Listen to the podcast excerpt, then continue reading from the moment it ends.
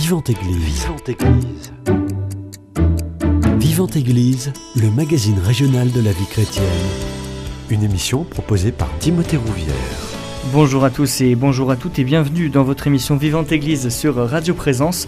Aujourd'hui, on va s'intéresser à une thématique délicate mais qui mérite un coup de projecteur, le deuil périnatal. Avec nos invités, nous allons tenter de sensibiliser sur ce drame qui touche chaque année près de 14 000 enfants en France et essayer de comprendre comment les parents font face à l'inacceptable.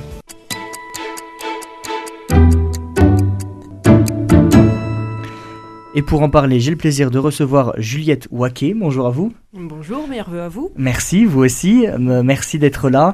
Vous êtes maman de, quatre enfants et vous avez perdu une, petite Zoé. Marie Delerue, vous, vous êtes membre de l'association euh, Être là, euh, spécialiste de l'équipe du deuil. Bonjour à vous. Bonjour à vous. Et juste en face de vous, euh, François Estival, bénévole d'accompagnement au sein de l'association Être là, accompagné en soins palliatifs à Toulouse. Bonjour à vous. C'est bien ça, merci, bonjour à vous. Merci à tous les trois d'avoir accepté mon invitation.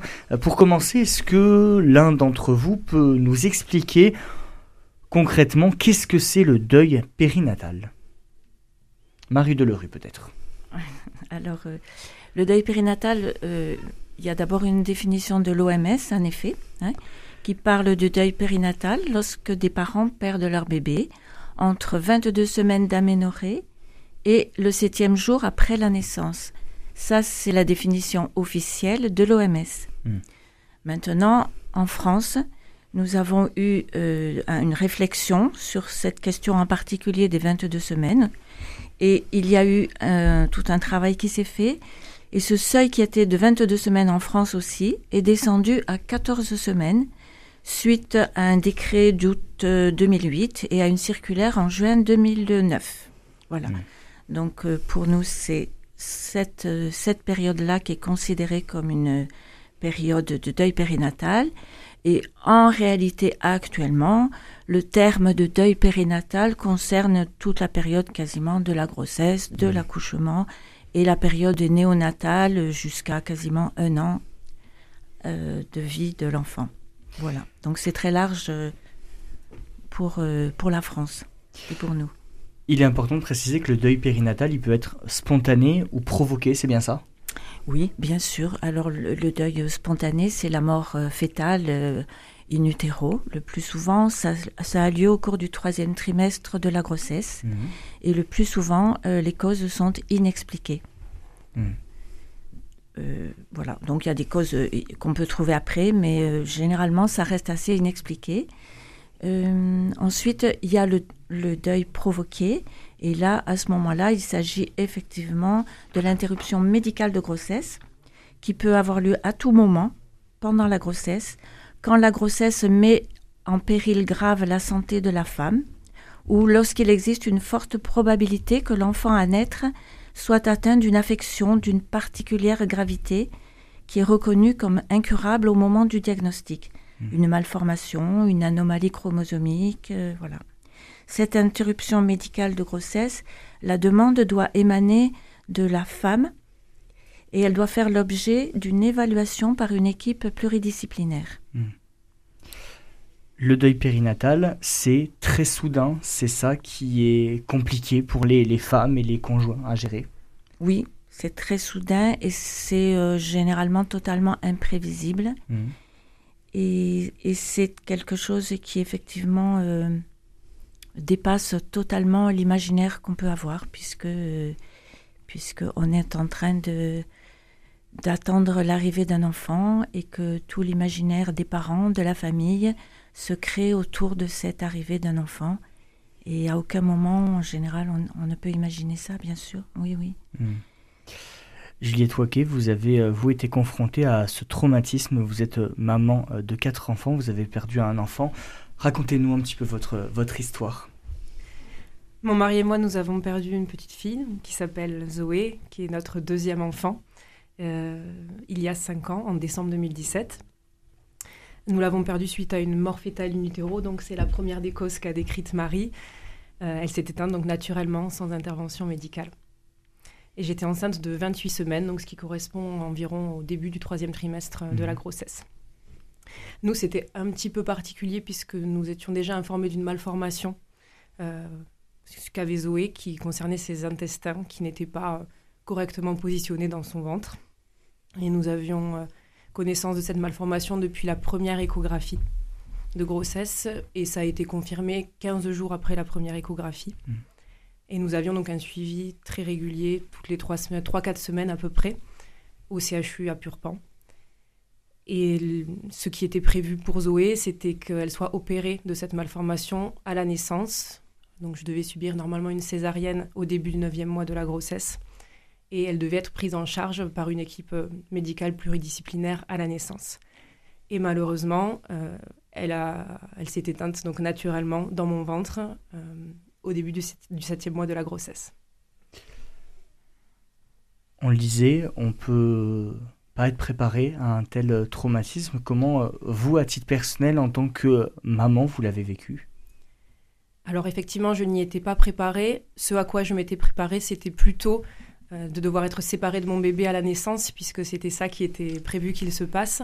Et j'avais énormément d'appréhension sur ce, mmh. cette période-là, parce que j'avais déjà vécu une première maternité euh, et j'avais euh, beaucoup apprécié, en tout cas les moments, les premières heures ou les premiers jours de partage avec le bébé avaient été très, très intenses et très importants pour moi.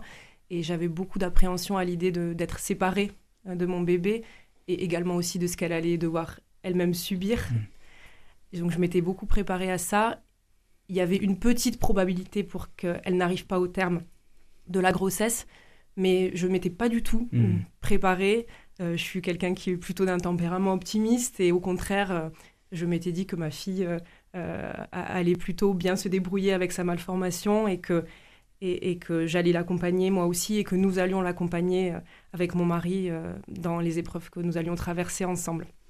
Donc j'ai été quand même euh, très étonnée et, et, ça a été euh, quelque chose aussi de, de, très soudain et de, euh, de, totalement imprévu, en tout cas dans mon espace psychique. Moi, je ne mhm. l'avais pas du tout programmé comme ça. Est-ce que quels sont les sentiments que vous avez ressentis au, moment de l'annonce? Déjà, comment ça a été annoncé? Est-ce que vous avez été correctement accompagné par le corps médical? Alors, pour ma part, ça s'est fait en, en, 24 heures à peu près, mhm. la digestion de, euh, de, cette nouvelle.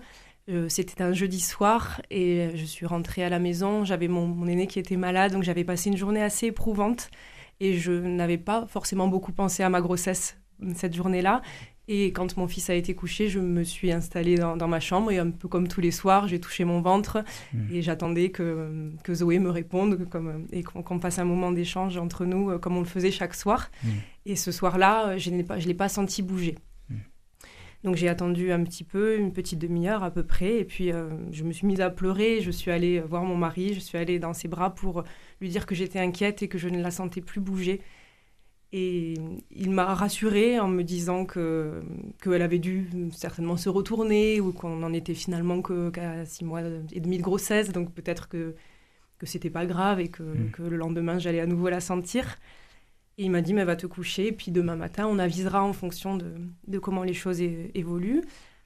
Donc, je vais me coucher, euh, je m'endors tant bien que mal, et le lendemain matin, la première chose que j'ai faite, c'est de toucher mon ventre, et je ne l'ai toujours pas senti bouger. Mmh.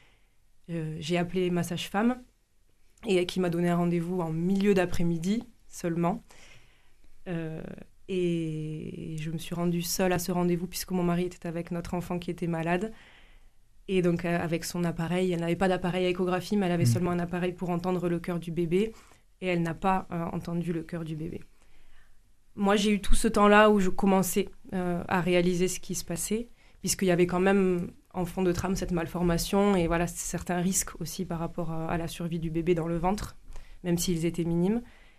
Euh, et on était dans le Lot à ce moment-là, donc dans un désert médical. Il y avait personne qui pouvait me faire une échographie pour mmh. vérifier euh, ce diagnostic. Et ils nous ont orientés vers un, hôpital de niveau 3, donc euh, à, Limoges ou à Toulouse. Mais moi, je commençais un peu à anticiper les choses. Et ma famille étant à Toulouse, j'ai demandé à ce que mmh. je sois prise en charge à Toulouse. On a fait le trajet avec mon mari et mon grand bébé, qui avait 18 mois à l'époque. Mmh. Et dans la voiture, je discutais avec mon mari et je lui disais, tu sais, je, je crois qu'elle est morte. Et voilà, toujours, lui, il était toujours dans le même discours à, mm. à essayer de me rassurer, à me dire que non, qu'elle s'est certainement retournée dans le ventre, etc. Et on est arrivé à Purpan, on a été très très bien accueillis, très bien accompagnés dans, dans, ce moment-là. J'ai demandé à ce que mon mari soit présent pour l'échographie, puisqu'il était en train de se garer. il, voulait commencer. J'ai dit non, non, je voudrais qu'il soit mmh. là. Et donc, ils ont fait l'échographie, ils ont vu que le cœur ne battait plus. Et euh, voilà, moi, j'ai été choquée, mais j'avais quand même eu ces heures derrière moi pour, euh, pour supporter, enfin, en tout cas, pour avoir euh, le temps d'assimiler un, petit peu, un petit peu cette nouvelle. Et mon mari, en, en, revanche, lui a été très, très, très surpris. Mmh. et lui, sa, demande, ça a été qu'on me fasse une césarienne et, et, qu'on réanime mmh. Zoé. Oui. Et je, je crois que le, en tout cas le sentiment la plus profonde tristesse que j'ai ressenti, c'est quand j'ai vu dans ses yeux à lui qu'il avait compris lui aussi que ça ne pourrait pas se faire et qu'elle était morte. Hmm. Est-ce que vous vous êtes senti responsable à un moment ou c'est pas forcément un sentiment qui, qui dominait chez vous à ce moment-là Oui, tout à fait. Je me suis sentie responsable, même coupable de, euh, de, du fait qu'elle soit morte et je me suis posé mille questions. Je suis revenue sur euh, ce que j'avais ce que j'avais pu manger, consommer, est-ce que j'avais eu une vie assez saine. Euh, avant d'habiter dans le Lot, nous habitions en Gironde et devant les vignes. Je me suis demandé est-ce que c'est parce que j'avais respiré mmh. des pesticides, quels produits de beauté j'avais pu mettre. Mmh cette journée-là aussi du jeudi, j'avais été faire des courses, j'avais porté des sacs qui étaient lourds, j'avais porté mon enfant qui était malade. Alors je me suis demandé, est-ce que c'est ça qui a provoqué euh, le, décès de mon enfant? Donc oui, je me suis beaucoup euh, questionnée, je me suis beaucoup, oui, dit que c'était euh, c'était de ma responsabilité. Mmh. François Estival, j'imagine que euh, on vient d'entendre le témoignage bouleversant de, Juliette Waquet. C'est le sentiment d'injustice et d'incompréhension qui, prédomine chez ces femmes qui perdent un enfant alors que la, naissance est prévue euh, deux ou trois mois plus tard? Oui, je crois que c'est très fréquent, voire euh, quasi permanent, ce sentiment de culpabilité, ce sentiment d'une responsabilité par rapport justement à cette vie qui était attendue et qui, n'arrivera pas. Et donc je crois que c'est extrêmement euh, violent. Et cette violence-là, je la ressens. J'ai écouté Juliette justement qui témoignait de ça. Et ça m'a ramené quelques, temps en arrière où effectivement, euh, dans le groupe de partage des entraides, euh, Juliette a témoigné de ça. Et c'est toujours très, très poignant, mais c'est fréquent que, même si je crois que c'est toujours, que les, les parents, il n'y a pas que les mamans, les papas mmh. aussi, Hein, qui peuvent aussi parler de ce sentiment de culpabilité. Mais c'est essentiellement, bien sûr, les mamans qui sont dans, cette, dans ces premiers ressentiments de, de perte, de, oui, de culpabilité, de responsabilité.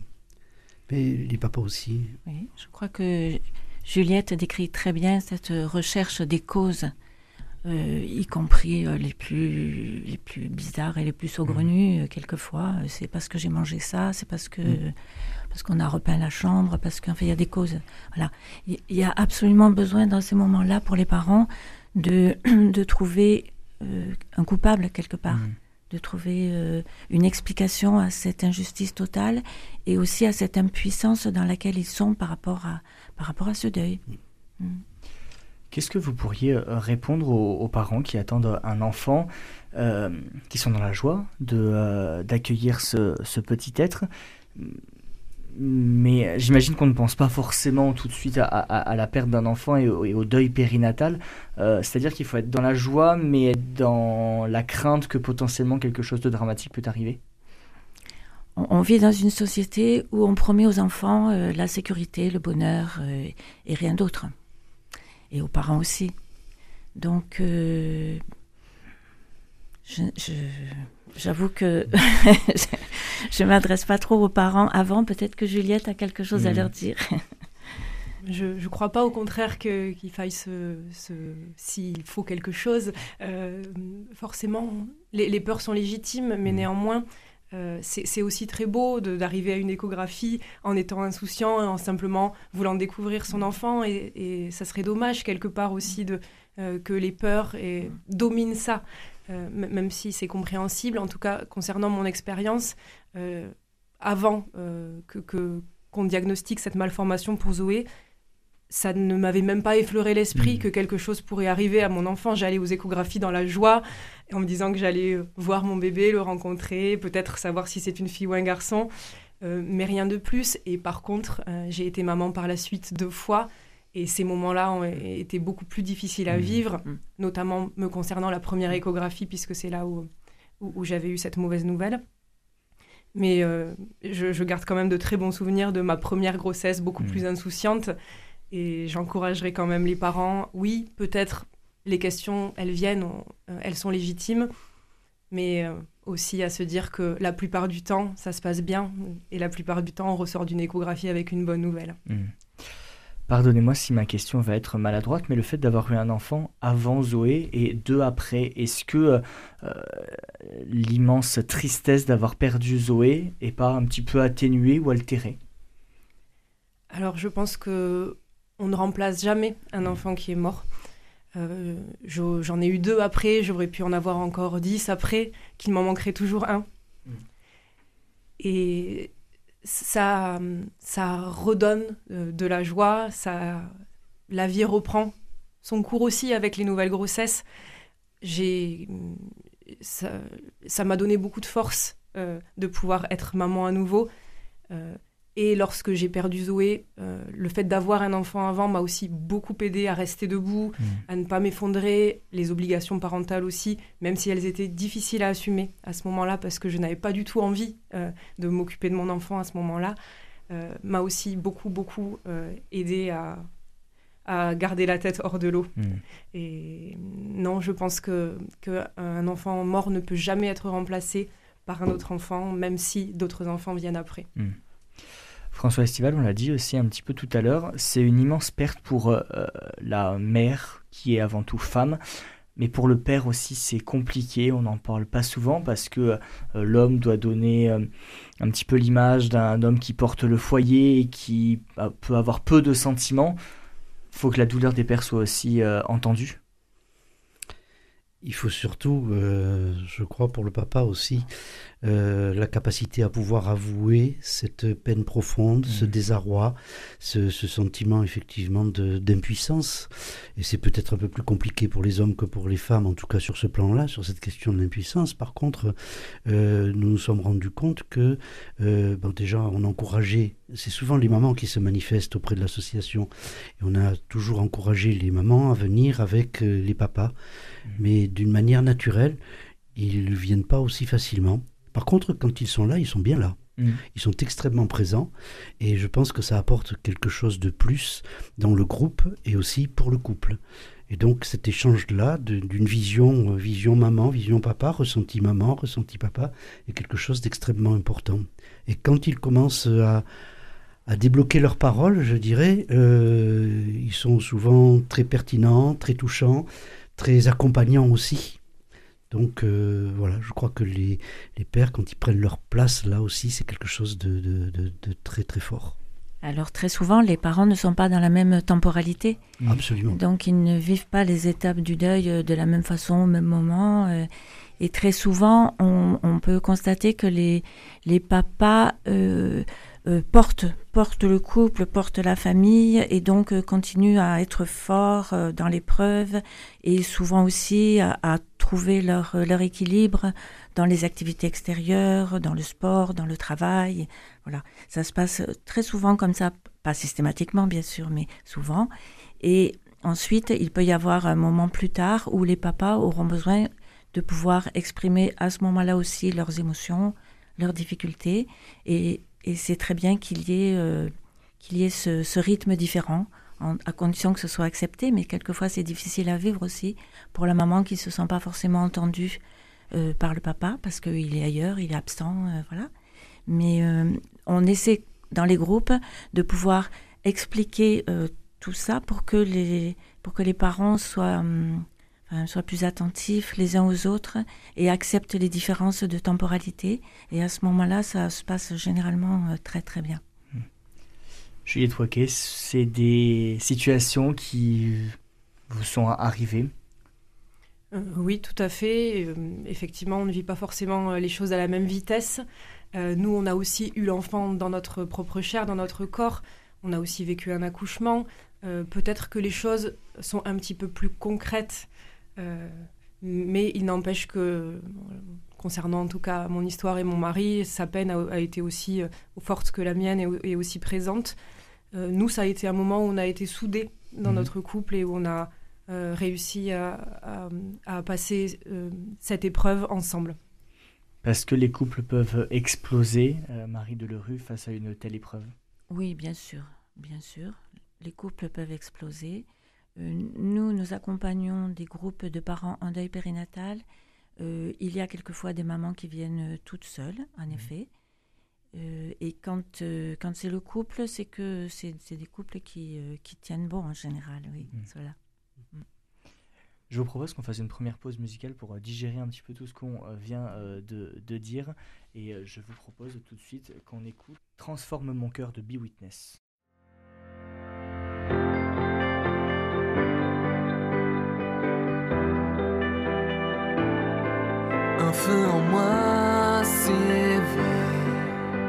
Ta grâce m'envahit, ta main descend du ciel.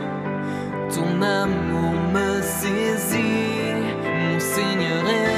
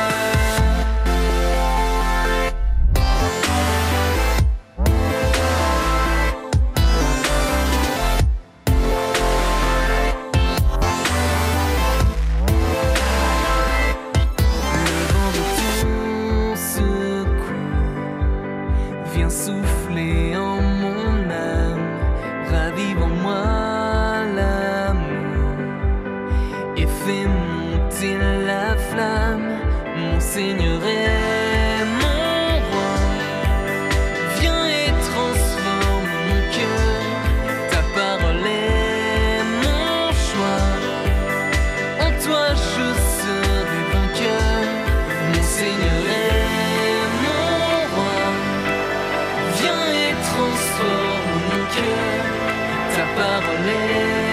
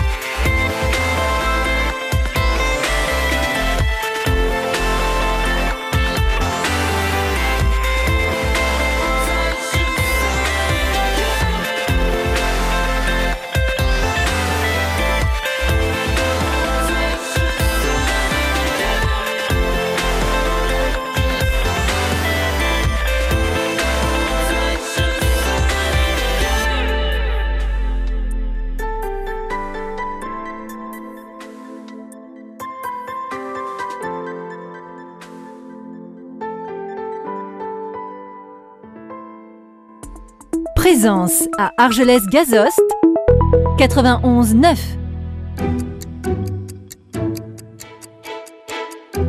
Vivante Église, Timothée Rouvière. De retour dans votre émission Vivante Église sur Radio Présence, j'ai toujours le plaisir d'être avec Juliette Waquet, maman de quatre enfants qui a perdu une petite Zoé, euh, François Estival, bénévole d'accompagnement à l'association euh, Être là, et Marie Delerue, membre de cette association euh, Être là et de l'équipe du deuil.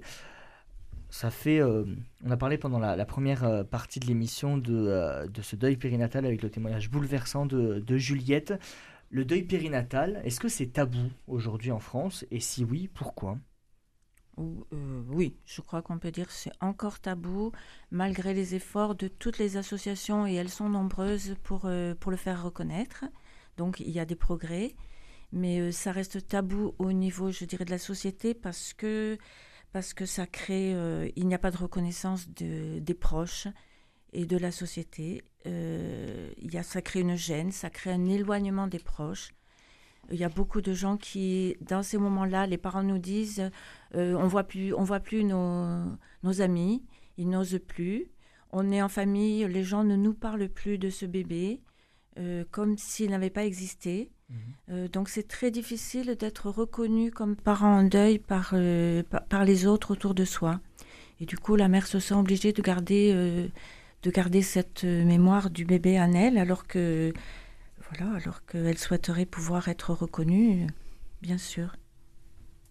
Juliette Waquet, vous vous ressent, vous, avez l'impression que ça vous parle, en tout cas les, les paroles de, de Marie Delerue? On se renferme sur soi? Euh, oui, tout à fait, ça, ça me parle.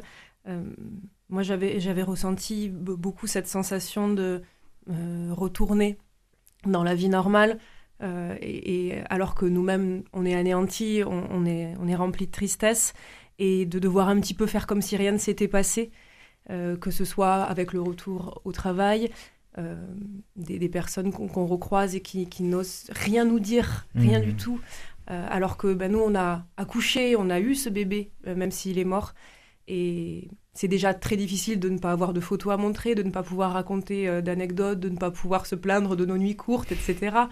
Euh, et en plus de ça, euh, euh, les personnes font maladroitement, comme si mmh. rien ne s'était passé, parce que je, constatais bien que, que les personnes étaient mal à l'aise et qu'elles mmh. ne, c'était pas du tout de la malveillance vis-à-vis d'elles, mais, mais voilà, beaucoup de maladresse en tout cas par, par rapport à l'attitude des personnes. Et je pense que c'est important de faire passer le message. Je parle en mon nom, mais aussi pour en avoir discuté avec beaucoup d'autres parents qui ont vécu ce drame, au, nom de toutes ces personnes-là nous, le message qu'on voudrait passer, c'est que on a besoin d'en parler. Ce sont nos bébés. Euh, parlez-nous de nos bébés. Euh, demandez-nous de raconter notre histoire aussi. Mhm. Demandez-nous de, euh, des détails aussi sur la manière dont on a vécu les choses. On en a besoin pour se reconstruire aussi. Ça peut paraître particulier ou ça peut paraître peut-être un peu glauque pour certaines mhm. personnes, etc. Mais mm, on vous épargnera des détails que, qui sont qui, sont pas audibles, mais on a besoin d'en parler et ça, fait partie de la démarche de, l'acceptation de ce deuil aussi. Mmh. Euh, je ne crois pas que, à l'inverse d'autres deuils, personnellement, je ne crois pas qu'on puisse faire son deuil d'un bébé mort. Euh, je crois qu'on peut peut-être faire le deuil d'un parent ou d'un grand-parent, puisque euh, c'est la nature, euh, c'est l'ordre naturel des choses qui fait que nous perdons nos parents, nos grands-parents, puis nos parents normalement, mmh. si, les choses se font dans le bon ordre. Perdre un enfant, ça n'a rien de normal. Euh, et, en plus de ça, sur la particularité du deuil périnatal, cet enfant que personne n'a connu. Mmh. Euh, quand, on, quand on évoque des souvenirs avec notre grand-père, notre grand-mère ou même nos parents, chacun a quelque chose à en dire, chacun peut raconter une anecdote, euh, chacun peut donner euh, son avis sur le caractère de la personne, etc. On parle facilement, finalement, je trouve, dans notre société des morts en général, mais pas du tout des enfants morts, et alors particulièrement pas des enfants morts dans le cas du deuil périnatal, des, des enfants que personne n'a connus et avec qui personne n'a de souvenirs. Hmm. Il n'y a que nous qui en avons des souvenirs avec, avec eux et on a envie de les partager. François Estival oui, quand j'écoutais Juliette, je me disais que elle, parle précisément de, la difficulté de pouvoir euh, être entendue, donc de pouvoir témoigner de ça dans le cadre sociétal, que ce soit effectivement même des fois avec les proches dans la famille. Et c'est précisément effectivement le, sens et l'idée de ces groupes de partage et d'entraide euh, qui se font ben, entre ces personnes endeuillées.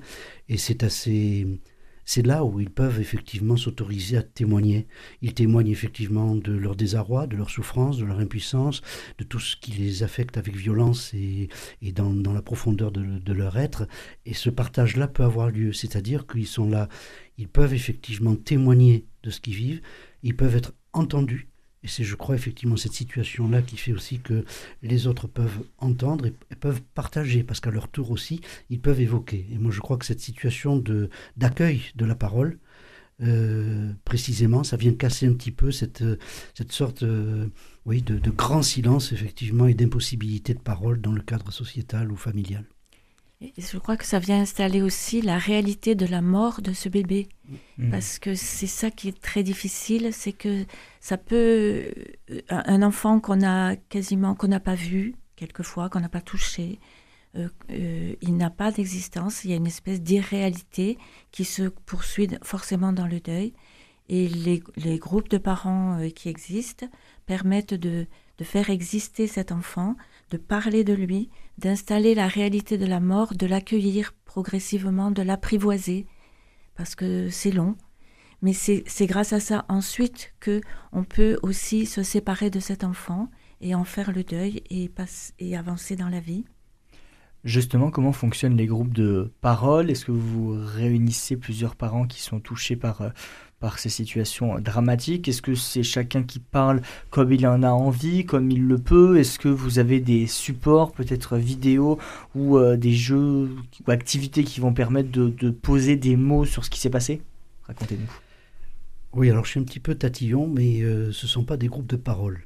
Ce sont des groupes de partage et d'entraide. Certes, par la parole, bien sûr, puisqu'effectivement, ce sont des témoignages où chacun va effectivement prendre parole, mais prendre parole face à d'autres. Mm. Donc cette situation-là, pour moi, elle est déjà essentielle et c'est ce que nous, nous, nous, favorisons. En règle générale, euh, c'est un groupe qui se constitue petit à petit en fonction des demandes qui arrivent à l'association. Mm. Quand on a un nombre de, de parents endeuillés suffisant, on va constituer un groupe. On va faire le démarrage de ce groupe. C'est un groupe qui va se qui va fonctionner pendant une année entière. C'est-à-dire, il va y avoir dix rencontres, une par mois, et donc, euh, à chaque rencontre, bien évidemment, il y aura, c'est un groupe fermé, hein, où il y aura les, mêmes participants. Le démarrage, c'est le plus difficile, bien évidemment, puisque nous, l'idée, c'est de les accueillir et d'accueillir surtout leur capacité à pouvoir témoigner. Donc, euh, dans la première rencontre, euh, chacun, à son tour, chaque maman, chaque papa, va pouvoir effectivement témoigner et faire le récit de leur vécu. Mmh. Ça, c'est généralement notre première rencontre.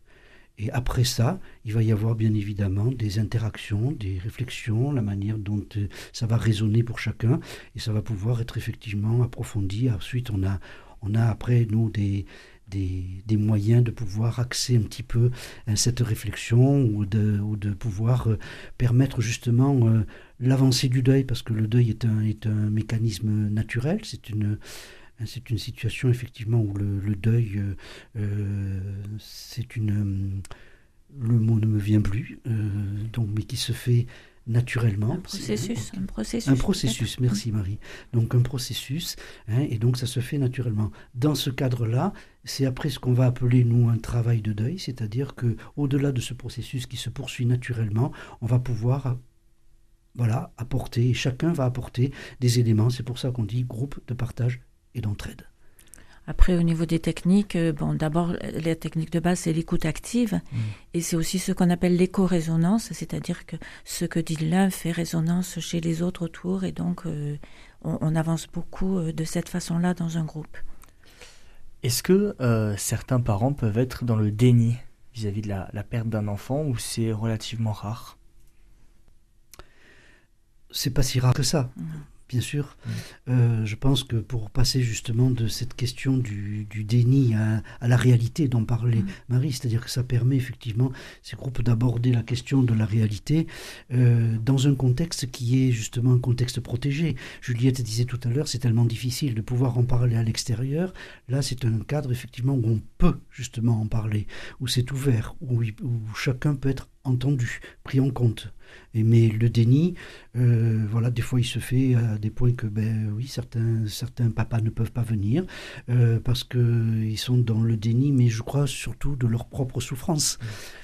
C'est surtout, enfin moi, c'est comme ça que je le perçois. Marie, tu- Le, le déni, c'est aussi une étape euh, normale, Oui. je dirais, hein, dans l'évolution du, du processus de deuil. Juliette Waquet, euh, comment vous, vous avez fait votre deuil de, de Zoé? Quelles ont été les différentes étapes? Comme je disais tout à l'heure, moi, j'ai pas l'impression qu'on. enfin, j'ai pas l'impression que ce terme soit adapté Mhm. en parlant du deuil périnatal, mais par contre, il y a une évolution euh, au fil des années. Je crois qu'il y a d'abord le temps qui, qui apaise euh, euh, beaucoup les choses. Moi, ce qui m'a aidé petit à petit avec le temps, c'est d'accepter euh, cette tristesse qui vient, qui vient, qui repart, euh, selon aussi les périodes de l'année. Euh, ne pas chercher, à l'enfouir ni à la camoufler forcément. Laisser venir les choses et, accepter aussi euh, qu'une partie de moi quelque part est partie aussi avec elle et avec ça l'insouciance aussi de la vie et les conséquences que ça a parce que ça on n'en a pas parlé mais le fait de perdre un enfant ça crée un traumatisme euh, qui engendre en tout cas pour ma part mais pour les autres aussi pour en avoir discuté dans les groupes de partage euh, euh, des, des comportements ou des attitudes que, que je n'avais pas pour ma part avant par exemple, je peux vous donner un exemple, je n'avais pas le vertige avant, maintenant j'ai le vertige. J'étais plutôt quelqu'un d'un tempérament assez fonceuse, assez insouciant, je ne le suis plus depuis ce moment-là. J'ai des pertes de concentration, d'attention aussi, qui reviennent petit à petit, mais ça ne revient pas comme avant, et je ne sais pas si ça peut revenir comme avant. Et je crois que d'accepter aussi qu'on a traversé quelque chose de très difficile et que, et que finalement, euh, cette peine, c'est aussi ce qui me raccroche à elle aujourd'hui, quelque part. Mhm. Et je ne souhaite pas qu'elle parte totalement, mais je l'apprivoise au fil du temps. Quand vous parlez de cet enfant que vous avez perdu, déjà vous, vous la nommez Zoé et on sent euh, beaucoup de bonheur et beaucoup de lumière sur votre visage. C'est aussi important de le prendre comme ça? Tout à fait. euh, quand j'ai eu Zoé dans mes bras, puisque moi j'ai eu la chance d'être très bien accompagnée à l'hôpital Purpan et, d'être conseillée dans ce choix, et je ne le regrette pas du tout d'avoir pu passer un moment avec mon mari et avec elle.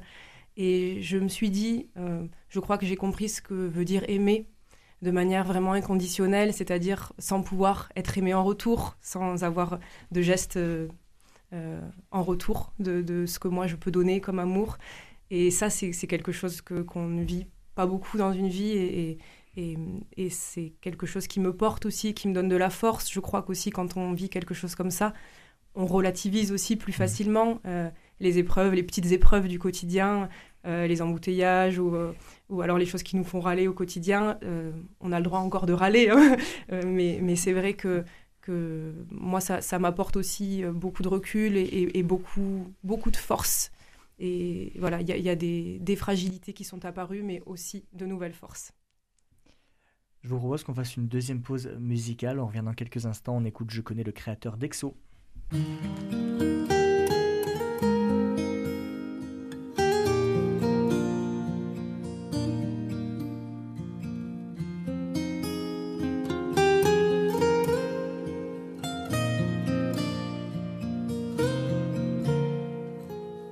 Je connais le créateur du monde, ses merveilles et ses bienfaits.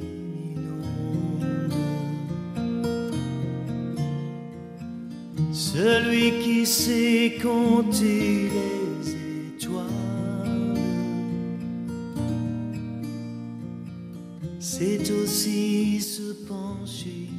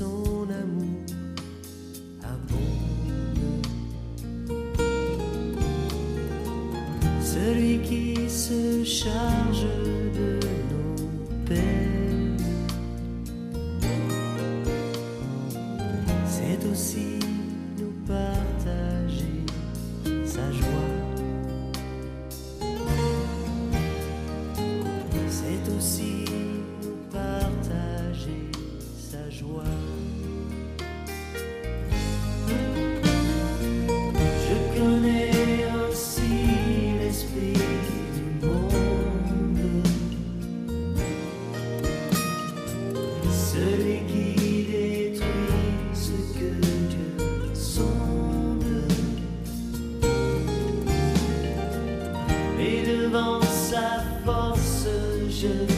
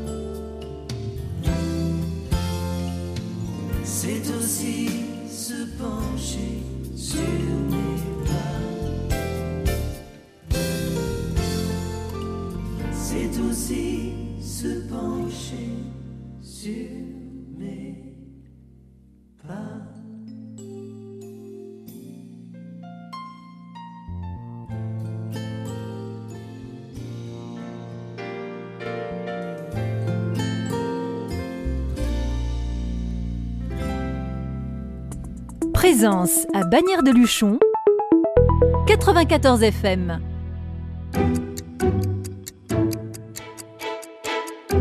Vivante Église, Timothée Rouvière.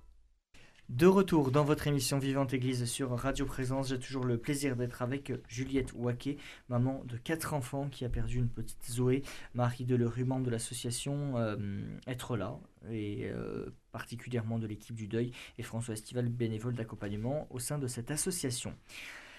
Quand on perd un enfant, il y a euh, le deuil à faire de la perte de cet enfant, mais il y a aussi le deuil de la parentalité. Ça veut dire quoi concrètement?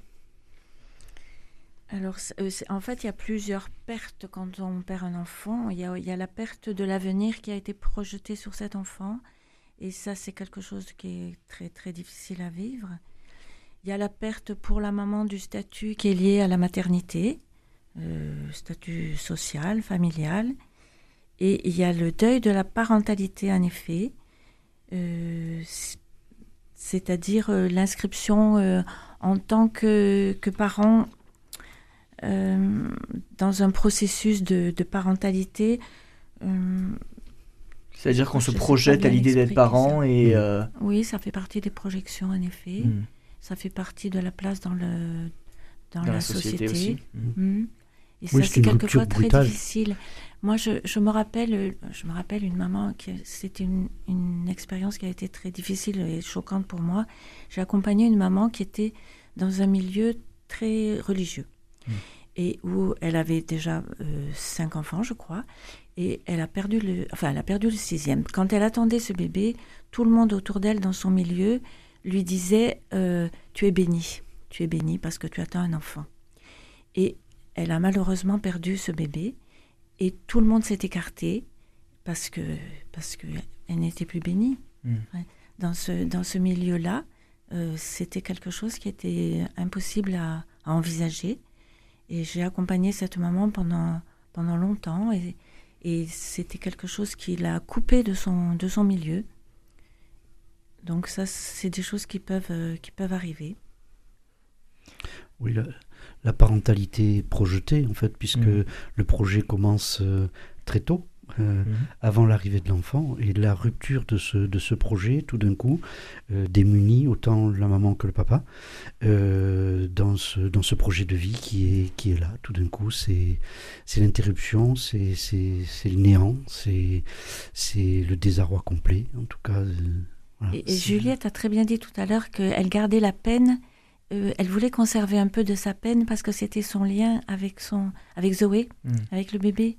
Et moi, on entend beaucoup, beaucoup ça, y Oui. compris des mamans qui. Je me rappelle d'une maman qui disait mais ma douleur, c'est c'est mon cordon ombilical avec ce bébé, et je veux pas perdre ma douleur ou ma peine. Comment, en tant que membre de, de cette association euh, Être là, vous entendez beaucoup de choses, beaucoup de situations euh, dramatiques. Comment vous arrivez à vous blinder et à garder l'espérance? On n'est pas blindé. Vous n'êtes pas blindé? Non. Ça vous touche toujours euh, Toujours, Ah toujours. oui. Par contre, on a des outils, c'est-à-dire que d'abord, on a une, une formation, Une formation qui est, qui, euh, en tout cas pour les, les groupes de- d'accompagnement donc euh, et d'entraide en deuil périnatal, on a une formation d'animation de groupe et on a surtout une affirmation, une, une formation sur aussi donc le deuil. Mais euh, on n'est pas blindé. Mhm. Et après, il faut savoir qu'on a aussi une supervision, c'est-à-dire que c'est là où nous on va un petit peu se restaurer de ce qui, alors en plus, on le fait en binôme. Donc généralement, après, quand le groupe a terminé, on se retrouve là un peu en face à face. Des fois, avec, avec Marie, on se regarde, on se voilà, donc on souffle un peu et on essaie de, digérer ça. Mais on sait qu'aussi, après, on a le soutien hein, du groupe de supervision euh, pour pouvoir justement continuer à avancer et à arriver à dissocier, à se différencier pour pouvoir être là aussi présent dans l'accompagnement. Mm. Mais ça nous touche, oui. Il y a des fois, même dans le groupe, on est ému aux larmes. Et euh, bon, ben oui, mais en attendant, on peut aussi dire à ces personnes-là, à ces, à ces participants, que on est ému et c'est bien naturel. J'aimerais qu'on aborde la question de l'entourage des proches. Euh, comment les proches peuvent et doivent accompagner les mamans, mais aussi les papas touchés par cette épreuve? Hum, Je pense que chaque couple et chaque personne vit aussi les choses de manière différente et peut-être tout simplement euh, demander à la personne euh, la manière dont on aimerait que- qu'il se comporte. Euh, peut-être certaines personnes n'ont pas envie d'en parler tout de suite et ça se respecte aussi, d'autres ont besoin de beaucoup en parler. Euh, je crois que par contre, il faut supprimer euh, cette notion de tabou, parce Mhm. que ça, je pense que c'est difficile à vivre pour tout le monde. Euh, je crois qu'il faut nommer les bébés. Et, Hmm. euh, il faut les compter dans la fratrie, il faut les inclure dans la fratrie. Ça, je, je crois que toutes les femmes et tous les hommes qui ont vécu euh, ce, ce drame seront d'accord avec moi. Et Quelle que soit la période où euh, la perte de l'enfant est intervenue, que ce soit euh, à 3, 6, 9 mois ou même quelques jours après la naissance. ça, je crois que c'est- la même chose, c'est très spécifique à chaque personne. Je pense qu'une certaine femme, à partir du moment où il y a deux barres sur le test de grossesse, elles, elles voient, elles se voient déjà avec leur bébé dans les bras. Pour d'autres, elles mettent plus de temps à se projeter. Donc peut-être que si, si ce deuil arrive en tout début de grossesse, c'est plus ou moins difficile à Mhm. accepter. Là, je pense aux femmes qui vivent des fausses couches. Certaines le digèrent plutôt bien, d'autres euh, le vivent comme un traumatisme, et ça se respecte aussi. Euh, je pense que chaque, euh, chaque personne euh, réagit différemment, mais, mais moi, je, la chose que je trouve vraiment très importante, surtout, c'est de ne pas ignorer euh, Mhm. cet enfant. Oui, oui, oui, ça c'est vrai. Il y a le, le- quelquefois les, les grands-parents sont euh, montrent qu'ils sont plus touchés euh, et plus en deuil que les parents et ça crée Mhm. des situations difficiles pour les pour les pour les parents qui ont perdu un bébé et quand la grand-mère ou le grand-père manifeste trop aussi trop d'émotions et trop de souffrance. Il faut faut que chacun puisse reconnaître la souffrance de l'autre mais rester à sa juste place aussi. Oui, tu parles de cet excès-là, mais il y a aussi l'excès inverse, c'est-à-dire l'ignorance. Hmm. faire comme si rien n'était, et ça, euh, on se rend compte que c'est effectivement extrêmement blessant et, et violent pour les parents endeuillés. Est-ce qu'il faut en parler aux autres enfants de la fratrie? Tout dépend l'âge, j'imagine. Juliette Woggy, comment ça s'est passé pour vous? Alors, nous, quand c'est arrivé, on avait déjà un grand bébé de Mhm. 18 mois. Nous, on a choisi euh, depuis le début de- d'en parler dans la Mhm. famille, euh, puisque mon enfant avait bien vu que j'étais enceinte. Donc, euh, pour nous, il n'était pas concevable de rentrer et de faire comme si de rien n'était. Il avait été aussi gardé par ses grands-parents sur Mhm. le, le week-end où j'ai accouché. et je suis partie avec un gros ventre et revenue avec, avec un petit ventre. Et nous, tout de suite, nous avons posé les mots. Simplement, nous avons expliqué les choses.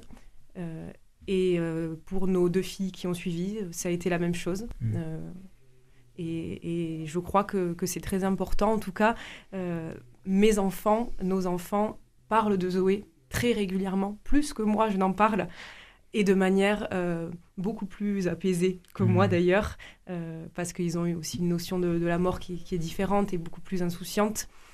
Et Zoé fait partie de notre famille, elle est sur notre tableau de famille. Mhm. Euh, et pour nous, c'était une évidence que, que nous avions ce, ce besoin et cette envie-là de, de la faire exister, à commencer par au sein de notre propre famille.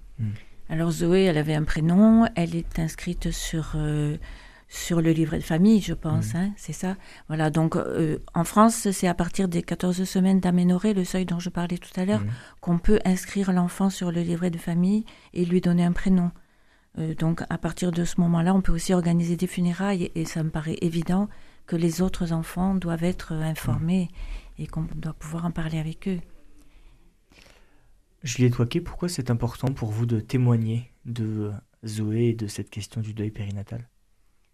Alors ça a une dimension thérapeutique pour moi Mhm. de, de parler de cette histoire, ça c'est à titre personnel, mais à titre plus général, euh, comme on le dit depuis le début de l'émission, euh, pour briser ce, ce tabou autour de ce sujet du deuil périnatal, euh, pour pouvoir permettre aussi peut-être à des couples, à des femmes qui nous écoutent, d'aller chercher de l'aide s'ils en ont besoin. Normalement dans les hôpitaux, on donne les, les coordonnées de certaines associations, mais peut-être pas toujours. Euh, c'est important aussi pour moi peut-être de conseiller les couples euh, quand ils sont euh, au moment de l'accouchement, euh, peut-être d'encourager à, à garder des souvenirs, à les- des traces du passage de l'enfant. On peut faire euh, mettre des empreintes, des petites mains, des petits pieds, prendre des photos. Moi, je, c'est, euh, un regret que je peux avoir de, de ne pas avoir aujourd'hui de souvenirs en photo parce que à ce moment-là, on n'a pas osé euh, le Mhm. faire, mais Oui. mais petit à petit, son visage s'en va de ma mémoire et, et ça me rend triste. Et je, je crois que, que c'est important de pouvoir avoir des souvenirs, donc aussi pour encourager les personnes qui, qui vont vivre malheureusement ce- cette épreuve, euh, de pouvoir euh, construire leurs souvenirs. C'est Mm. précieux pour plus tard. François Estival, euh, Juliette Waquet parlait euh, de l'importance de connaître les associations. L'association Être là est très présente à Toulouse. Est-ce que vous auriez des coordonnées à nous transmettre? Oui, il y a le numéro, un numéro de téléphone euh, qui correspond en fait à un, répondeur téléphonique. C'est pas, pas toujours très accueillant, mais c'est indispensable pour qu'on reprenne contact avec les personnes parce que lui, il est présent en permanence. Donc, on laisse un message au 05 61 23 71 88. Ça, c'est une première possibilité. La deuxième possibilité, c'est par euh, le biais d'une d'une boîte mail. Donc, euh, écoute petit tiré du 6, deuil, arrobase, asp, petit tiré du 6 de nouveau, toulouse.fr. Donc ce sont les deux, les deux moyens pour nous contacter. Il faut savoir que dès qu'il y a une demande, il y aura un bénévole de l'équipe qui y répondra. Il existe un autre dispositif à Toulouse qui concerne cette fois les fratries. Mhm. C'est-à-dire euh, si on a perdu un bébé et qu'il y a des frères et sœurs euh, plus grands, à partir de, ça concerne à partir de l'âge de 6 ans, Mhm. il y a à l'hôpital Purpan une- un dispositif qui s'appelle Histoire d'en parler Mhm.